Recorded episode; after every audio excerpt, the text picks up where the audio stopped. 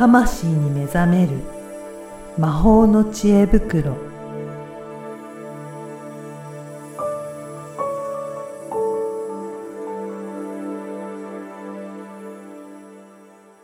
こんにちは、小ラボのかなです。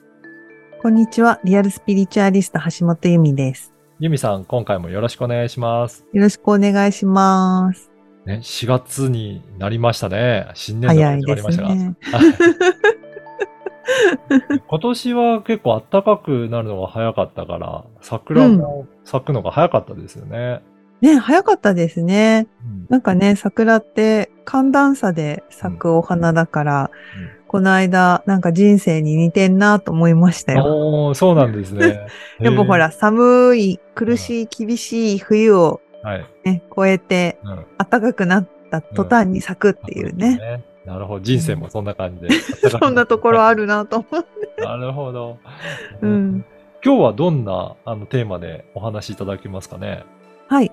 今日はリスナーさんからいただいた、あの、ご相談にお答えしようかなと思います。はい。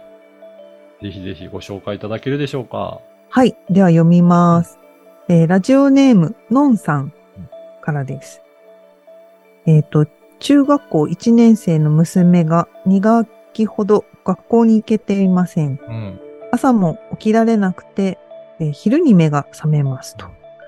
で、今は、あの、無理強いはしていませんと。お菓子作りが好きなので、気が向いたら作って過ごしています。で、大勢の人がいたら緊張して汗が止まらないみたいですと。社交不安症と言われました。えー昔からネガティブではありましたが、外に出てよく遊んだり、前に出ることもやっていたので、できない子ではないと思うんです。うんうん。今は休息かと思うようにしています。ただ今後どういう方向に声をかけていけばいいのかなとたまに考えます。何かアドバイスお願いしますということでですね。あの、お母さんとうん娘さんの生年月日もうん書いてくださっておりまして。ねはい。なので、ちょっとね、娘さんの、まあ、生年月日から、娘さんのね、ま特徴みたいなところを見させていただくと、うん。えーなんかね、こう、活発な、なんかこう書いてあった通りなんですけど、えーはい。活発な部分っていうのと、あと、まあ、なんかね、こう、なんて言ったらいいのか難しいなと思ったんだけど、こう、おしとやかなうん気質っていうか、うん、なんかね、そういう真逆な気質が同時に、こう、ある方うんなので、なんかその、拮抗しやすいかなと思うんですね。あ活発な部分としとやかな部分が。そうそうそう。なんかこう、目立ちたい、まあ子供とかだと、うん、ね、目立ちたいみたいなはい。感じがちっちゃい一桁の時って出るじゃないですか。はい。でも、そのまんま、こう、集団になって、しかも少し中学生ぐらいとかになってくると、なんかこう、グループって出てきてきうて、ん 小学校のまあ後半ぐらいから、特に女、女の子っていうの、は、なんかこう、グループができやすいわけなんですよ。やっぱそういうところになると、なんかこう、周りにも気を使える繊細な方うん。だと、まあ、思うんですよね。この生年月日からエネルギーっていうところで見ていくと。だからこう、出すぎると、なんか不、不協和音になるのもわかるし、はい。でも出なすぎると自分の力が発揮できないから、まあ、変な言い方、ふん詰まりみたいになると、うん自分がこう、心の中でそれを溜めてしまうと、うまくもう出せなくなって、うんで、よくわかんないまま、まあね、具合悪くなっちゃうじゃないですか。うん出るもん出ないと。うんちょっとそれに似た状態になりやすい傾向が、うん、あるなと。で、まあそれは悪いこととかじゃなくて、いい面の、えっと、真逆のいい面を両方持っちゃうと、うん。どうしても拮抗する。うん。うん。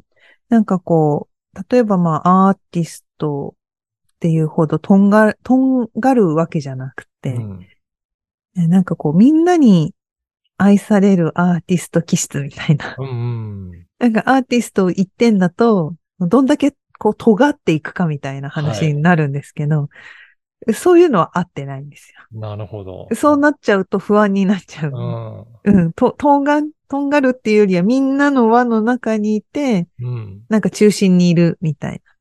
なんか、そういうところが、うん、多分ちょうどいい塩梅で。でもやっぱり若いとどうしてもね、あの、みんないろいろだから。そうですよね。だから、うん。なかなかそういったバランスを取るのは難しかったりしますもんね。そうそう、すごい難しいと思います。うん。で、うん何度も言うけど、良し悪しじゃなくうん。て、あの、うまく自分を表現できないっていうところが出やすいっていうこと。なので、やっぱり自分の得意とか、はい自分が好きなこととか、こう、心をちゃんと動かしてあげるっていうか、感動とか好きとか嫌いでもいいんですけど、嫌とか、うん、そういうことを、まあ、うん、言葉に出したりとか、うん。こうお母さんがまあ聞いてあげる、聞いてもうん嫌だって言ってもいいんだよっていう環境を作ってあげる。うんまあそうすると、あの、いいも悪いも自分の内側で溜めずにうん。出していくっていうことができるのと、あとはね、出せる場があるっていうのは、うん学校で不安だとしても、まあよくあるのは学校で一言も喋らない子供が家に帰るとめっちゃ喋るみたいな。じゃあ、それは家でそういうふうな発散ができてるっていうような感じなんですかね。そうそう、家、家が安心、安心になると心って開けるので、うんやっぱり不安な場所では自分の心も自分も発揮できない。心を開いちゃったら、だってす、すって入ってこられたら、うんで、それが嫌な感じだったら痛いじゃないですか。そうですね。自己防衛をね、あの、うん自然にするもんなので、うんえっと、さっきね、どういう方向で、えーなんか、接していくのかっていう質問もあったので、あの、まあ、褒めるっていうのも子供だからうん大事なんですけど、あのねぎらうっていうのがすごくうん大切になります。で、褒めるとねぎらうっていうのが非常に難しくて、うん。で、これはあの、リアルスピリチュアリスト養成講座の中でやっている、うん。あの、心理学のね、はい。えっ、と、スピリチュアルヒプノセラピーでも最初の方に必ず、あ学んでいただいてトレーニングする内容なんですよ。はい。で、まあ、どういうことかっていうと、うん、褒めるはなんか、できたことを、うんまあ、評価するってことなんですよね。ううまくできた。すごいねっていう。はい。で、ねぎらうっていうのは、その人の、なんか、傷ついてるところとか、うん。苦しんでるところっていうのを見つけて、うん。それが楽になっていくような言葉がけっていうのがうんねぎらいなんですよ。うん。頑張ってるね、すごいねってなっちゃうと、はい。ねぎらいじゃなくて褒めてるうんなんだけど、うん、それやるの大変だったでしょううと、ん。うん。よく大変なの頑張ったねとう。ん。これがねぎらい。なんかみ認めてあげてる感じしますね。そうですそうですたことに対して。うん。うん。その認める部分がその人の頑張ったところとか、うん。その人の個性が出てるうんところ、うん、あなただからできたっていうところは、うん、まあ、褒めるっていう風に感じ取れるかもしれないんですけど、その頑張りとかうん。個性っていうのを認めてあげる、岡田さんが言ってくれたように、それを認めてあげるような言葉がけっていうのをうん。気をつけて、声かけてってあげると、あのーなんていうのかな。ああ、お母さんに言って大丈夫とか、うんここは安心だっていう、よりどころができるので、うんね一歩踏み出しやすくなる。たとえなんかうまくできなくても、まあうんそういった取り組んで、ね、その取り組み自体をねぎらってあげると、まあやってよかったなって思ってもらえたらすると、まあうん本人も安心するような気はしますね。確かに。そうですね。うん。ちょっと難しい言い方をしたら、結局、その人の存在価値とか、うん。こう、ビーイングレベル、うん。えっ、と、ねぎらいじゃないや、褒めるって、うん。ドゥーイングレベルだったりするんですよ。うん。なんか一人でできたね、偉いねうん。っていうのはドゥーイングじゃないですか。でも、一人でやるのすごい大変だったでしょうと。うん。よくやったね、と。はい。うん。なんか、あの、まあ、もうちょっとね、具体的な事例があればね、その具体的な部分をこう、うん。掘り下げて、例えばその年齢の割に頑張っただったら、はいあの、まだ経験が少ない中でう、ん。よくやれたね。うん。いっぱい考えたんじゃないの？すごいね。これは褒めるじゃなくて、うんその頑張りを、こう、ねぎらっている。ま、頑張りを認めて、うん。えー言語化して相手に伝えていると。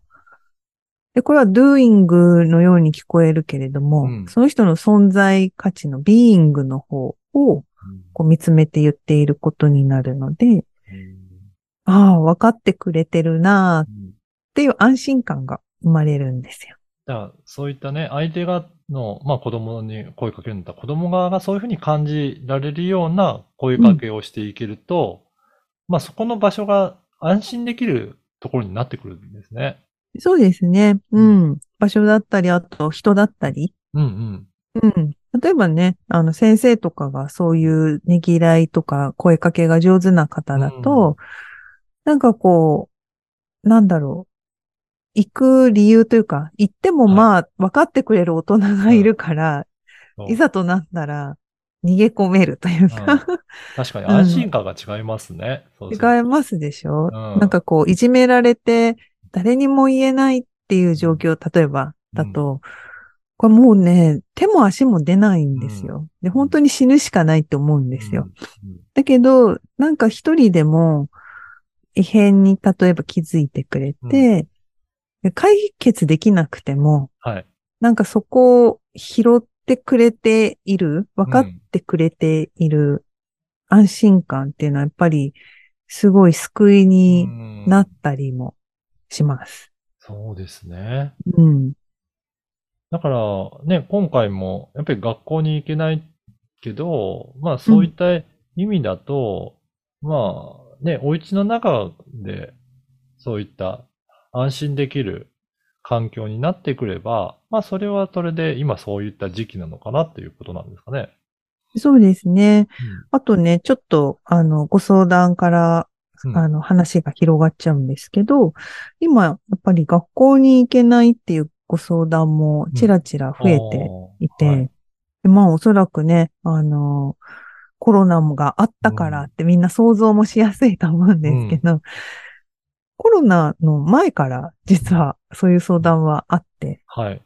うん。で、あの、これね、スピリチュアルが好きな人が多いから、うんスピリチュアル的に何かあるんですかって聞かれると思うから、まずそこを言うと、はい。えっと、一つあります。おううん。あの、前に話したことが、ちょっともう何回かごめん忘れちゃったんですけど、えー地球が初めて転生したうん。人たちっていう、まあ、なんかスターシードって言葉もあるんですが、まあ、これ、ほぼ、ほぼみんなスターシードなので、うん。あの、もうちょっと言うと、地球の転生回数がやたら少ない人。そして初めて転生しちゃった人、うんっていうのが、若い世代に多いです。アルファ世代、Z 世代あたり、多いです。なので、あの、馴染めないっていうのが、私たち以上にあるんですね。ああ、そういうことですね。じゃあ、うんこの、今地球の環境にまだまだ馴染めてないから、いきなりそういったところをやれって言われても、そんなにはうまくすぐにはいかないっていうかことなんですね。うん。あの、体にも馴染まないもあるし、まああとはいろんなね、あの、これが影響、原因ですよって一つじゃなくって、うん。やっぱり育った環境、あの、うん都会にね、生まれたのか、山のね、近いところに生まれたのか、あと、食べてるもの、それこそ、お母さんのお腹の中での影響って、思っている以上にみんなが思っている以上に大きくってう、ん。あの、やっぱりお母さんがどれだけストレスを抱えて。それまでいたかとか、かなり、かなりの影響があるんですよ。そうなんですね。うん。なので、ね、スピリチュアルな部分だけで言ったら、その馴染まないっていう子が増えるよっていうのはもうこれは全体的にそうだし、うん。あとはもうちょっと、こう、手前というか下流になっていけば、えーお母さんがどういう過ごし方をしてたか、うんそして生まれた後もね、どういう食べ物、母乳だってそうだし、どういう食べ物を取ってきたかとか、うん、大気汚染とか、いろいろね、うん。いろんな環境があるわけですよ。うんうん。で、あとは、こう、どうしても日本人って集団うん。生活なので、やっぱそこら辺の暗黙地のルールとか、あの、家庭のルールとか、うん。なんかやっぱそういうところで馴染みにくいっていうのが、まあ起きやすいし、うん。えーもう段、だ、世代、よくね、みどの、どの時代だって若い世代はとか言うけど、んん 世代ごとにやっぱ特徴ってみんなあるんですよ。はい。うんだから同じじゃない。で、まあ何が言いたいかっていうと、ちょっと話を戻していくと、あの、基本的にブレちゃいけないところっていうのは、えーやっぱり子供って知らないので、うん。あの、学校行く行かないっていう手前で大事なのが、あの教養とやっぱ学力っていうとこだと思うんですよね。で、学力はもう知識ですよね、もう。これは覚えるしかないし、知っていくしかない。で、えっ、と、やっぱり学校で養われるものって考える力とか、こう想像力とか、うん。で、想像力っていうのは妄想とかイマジネーションではなくて、はい。これやったらどうなるかなとか、うんあと子供の時って、突拍子もないことに、うんなんでこうなってるのって聞くじゃないですか。そうですね。やっぱその、なんでっていう疑問と好奇心うんをどう育てていくかっていうのが子供時代って大事だなと思うんですよね。うん。まあ、なのでね、その辺の部分を学校の先生に全部求めるっていうのは、これ無理なんですよ。うん。学校の先生も苦しい立場いやうん本当そうですねあ。って、うん。なので、もう私も教員免許を持ってるんですけど、中学校のその実習も行ってるんですよね。うんうんだから、まあ、ね、たった2週間ぐらいですけど、うん先生が何してるかっていうのは、まあ、だ、あの、業務的には知ってはいて、はいで、それ以外のいろいろ大変なのもも、んね。まあ、見聞きしてきてるんですよね。なので、なんかあの、状況によると思うんですけど、大事なポイントをなるべく抑えて、うん。学校じゃないところでそれが培えるんであれば、その選択もありかなと思いますで。すね。いや、ね。で、なんか、ね、ユミさんのところでもいろいろと、ね、あの、説明会だったりとか、体験会とか、いろいろな取り組みされてらっしゃるので、なんかそういったところでお話聞いてみるのも一つね、いいのかなっていう感じはしますけど。でそうですね。うん。その、やっぱり、あのーね、ちょっと講座の話しますけど、リアルスピリチュアリスト養成講座は、もちろん、あの、スピリチュアリストの養成なんですけど、これは別に不思議なことができる人を育てるっていうわけではなくて、えー心と体と、えー魂とうん。三位一体、この現実をちゃんと生きるうん。っていう意味でのリアルなスピリチュアリスト、うん本格的でもあり、現実をちゃんと生きるっていう意味で。まあ、なので、あのーここでね、学んでいただけることっていうのは、やっぱり家族にも影響があるので、まあ、もし興味がある方は、えっ、と、ちょうどね、4月まだ、あの、体験セミナー説明会っていうのがありますので、えー来てもらえたらなと思います。これ、ホームページから、あれですかね、無料動画とかも登録いただけるんですかね。そうですね。あの、魂の教科書っていうのをうん23年の養成講座募集っていうはい。ボタンがあるので、はい。そこを、こう、青っぽいうんなんか女の人の画像の ボタンをプッて押すと、はい、登録画面に入ります。ぜひね、まずちょっとそういったところからもいろいろ学んでいただいて、あ、こんなこともできるのかなっていうふうにね、体験いただけると、いろいろ学校のところで悩んでることとかも、なんかヒントになるんじゃないかなって今日のお話聞いて思いましたので、うん。参考にしていただければと思います。はい。ぜひぜひご参考にしてみてください。はい。ユミさん、今回もありがとうございましたあ。りがとうございました。